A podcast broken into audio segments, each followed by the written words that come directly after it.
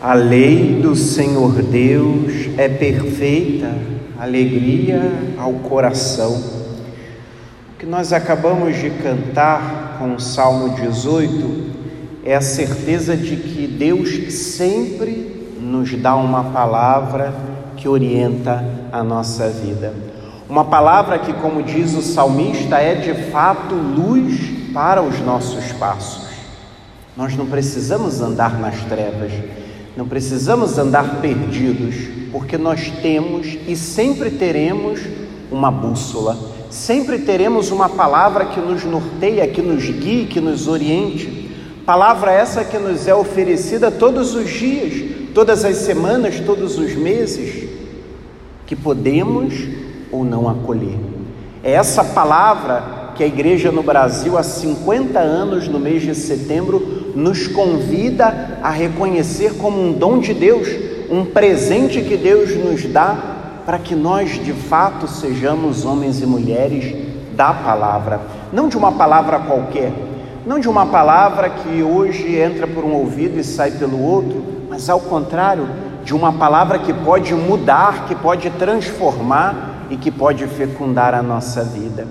E essa palavra que nós escutamos a cada semana que nos convida a um processo de conversão. Ao longo dessas semanas, Jesus tem feito conosco uma verdadeira catequese, nos orientando sobre o que significa segui-lo, o que significa estar com ele, fazer parte do seu grupo.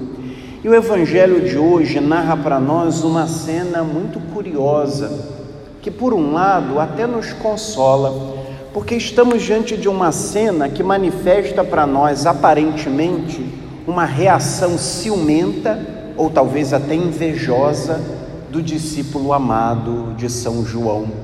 São João está aqui em nome dos discípulos, em nome dos apóstolos, incomodado porque encontraram um homem que expulsava demônios em nome de Jesus. Mas aquele homem não fazia parte do grupo não fazia parte aparentemente do grupo dos discípulos, do grupo dos apóstolos. E como ele pode estar fazendo isso em nome de Jesus? A mesma cena, de uma maneira diferente, foi narrada na primeira leitura pelo livro dos Números, quando dois homens começam a profetizar, a falar em nome de Deus sob a ação do Espírito Santo. E esses dois homens não estavam na tenda, na tenda onde estavam todos reunidos para receber o Espírito que habitava em Moisés. E por isso que Josué, então, também, como São João, questiona agora Moisés, porque aqueles dois homens estavam profetizando e não faziam parte do grupo. E Moisés então dá uma resposta que nós deveríamos guardar para a nossa vida. Quem dera que todo o povo do Senhor fosse profeta e que o Senhor lhe concedesse o seu espírito. Na verdade, meus irmãos, todos nós somos profetas, todos nós recebemos o Espírito de Deus, todos nós não só podemos, mas todos nós devemos falar em nome de Deus, falar a palavra de Deus, proclamar essa palavra que é dada a todos nós. Mas é preciso que nós também nos lembremos que o Espírito de Deus não está apenas aqui. O Espírito de Deus não fala apenas aqui. O Espírito de Deus não age apenas aqui entre nós. É preciso que tenhamos um olhar, uma atitude mais inclusivistas do que nós normalmente temos, porque nós normalmente excluímos, nós somos muito mais exclusivistas, seletistas e achamos muitas vezes que Deus só vai agir aqui dentro que Deus só vai agir entre nós e esquecemos que Deus está agindo também lá fora. Deus que falou até pela mula de Balaão pode falar e fala através de mim, através de você e através de quem Ele quiser. Jesus nos lembra que o Espírito sopra onde quer, como quer e quando quer. Nós precisamos aprender a respeitar a liberdade de Deus, a liberdade do Espírito e a reconhecer que de fato esse Espírito está agindo. E a ter a capacidade, a humildade de acolher as ações extraordinárias do Espírito de Deus também fora dos nossos ambientes, fora dos nossos ambientes privilegiados, é claro, da ação do Espírito, mas não ambientes onde o Espírito age de forma única. Ao contrário, o Espírito continua agindo aqui e lá fora. Mas ao mesmo tempo, o Senhor nos deu hoje também uma palavra que nos convida a uma atitude muito mais coerente na vivência da nossa fé e por isso ele traz para nós o tema dos escândalos. De certa maneira, parece que nós já nos acostumamos com os escândalos. São escândalos nas nossas famílias, são escândalos na sociedade, na política, na igreja. Parece que sobram os escândalos e parece que nós vamos nos acostumando, nos acostumando a ver escândalos e às vezes nos acostumando também a dar motivos de escândalo. Mas o Senhor foi tão duro no Evangelho que nos fazia pensar que era melhor a morte do que escandalizar alguém. Mas na Escritura, quando nós ouvimos essa palavra escândalo, a Escritura nos aponta para duas atitudes, para duas direções.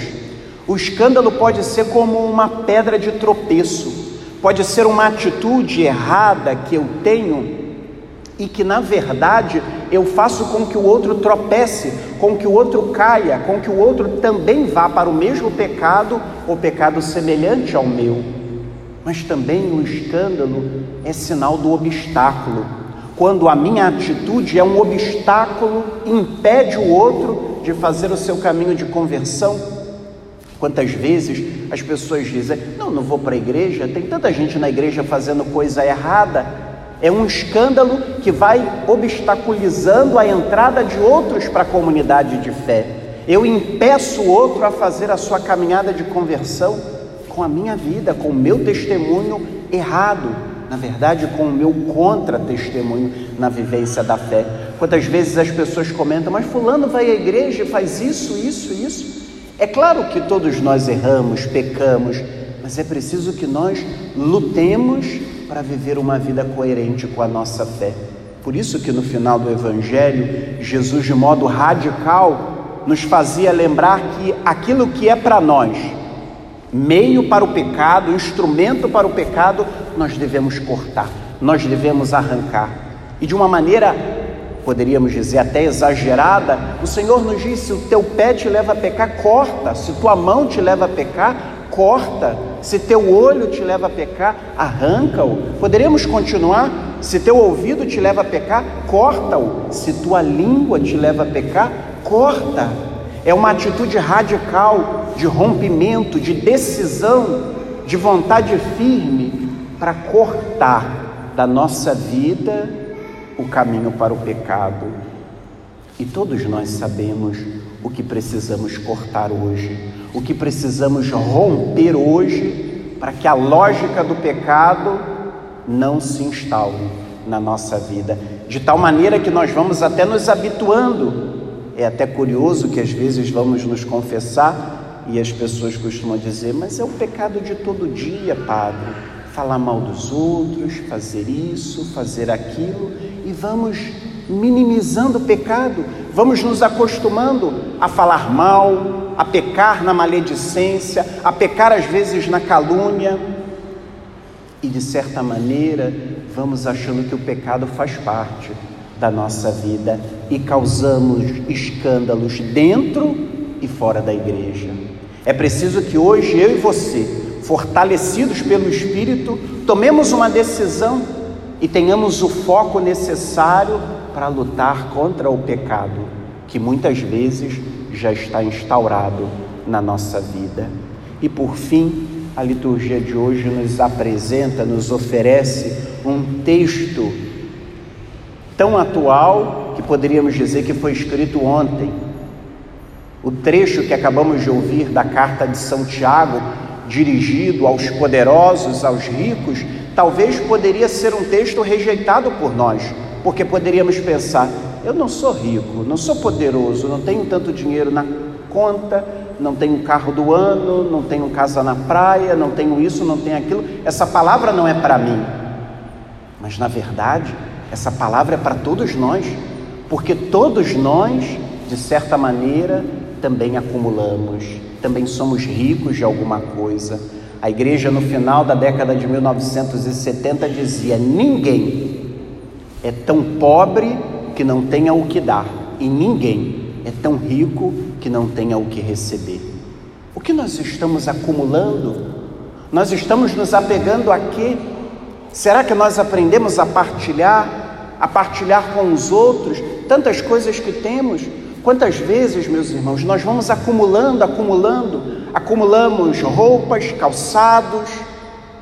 Quantas vezes nós encontramos pessoas até que acumulam pote na cozinha e ainda diz assim: Olha o meu pote, depois você devolve.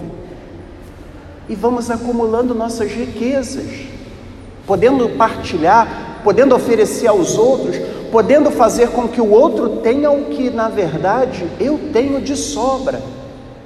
Que essa palavra hoje nos ajude a fazer a experiência do desapego, a fazer a experiência da partilha, como dizia São João Paulo II, quando nos lembrava que o que falta na mesa dos pobres é o que está sobrando na mesa dos ricos. Que essa palavra de São Tiago nos ajude a um caminho de verdadeira conversão. E não nos permita seguir o Senhor de modo incoerente, contraditório com a Sua palavra, com a Sua vontade para a nossa vida.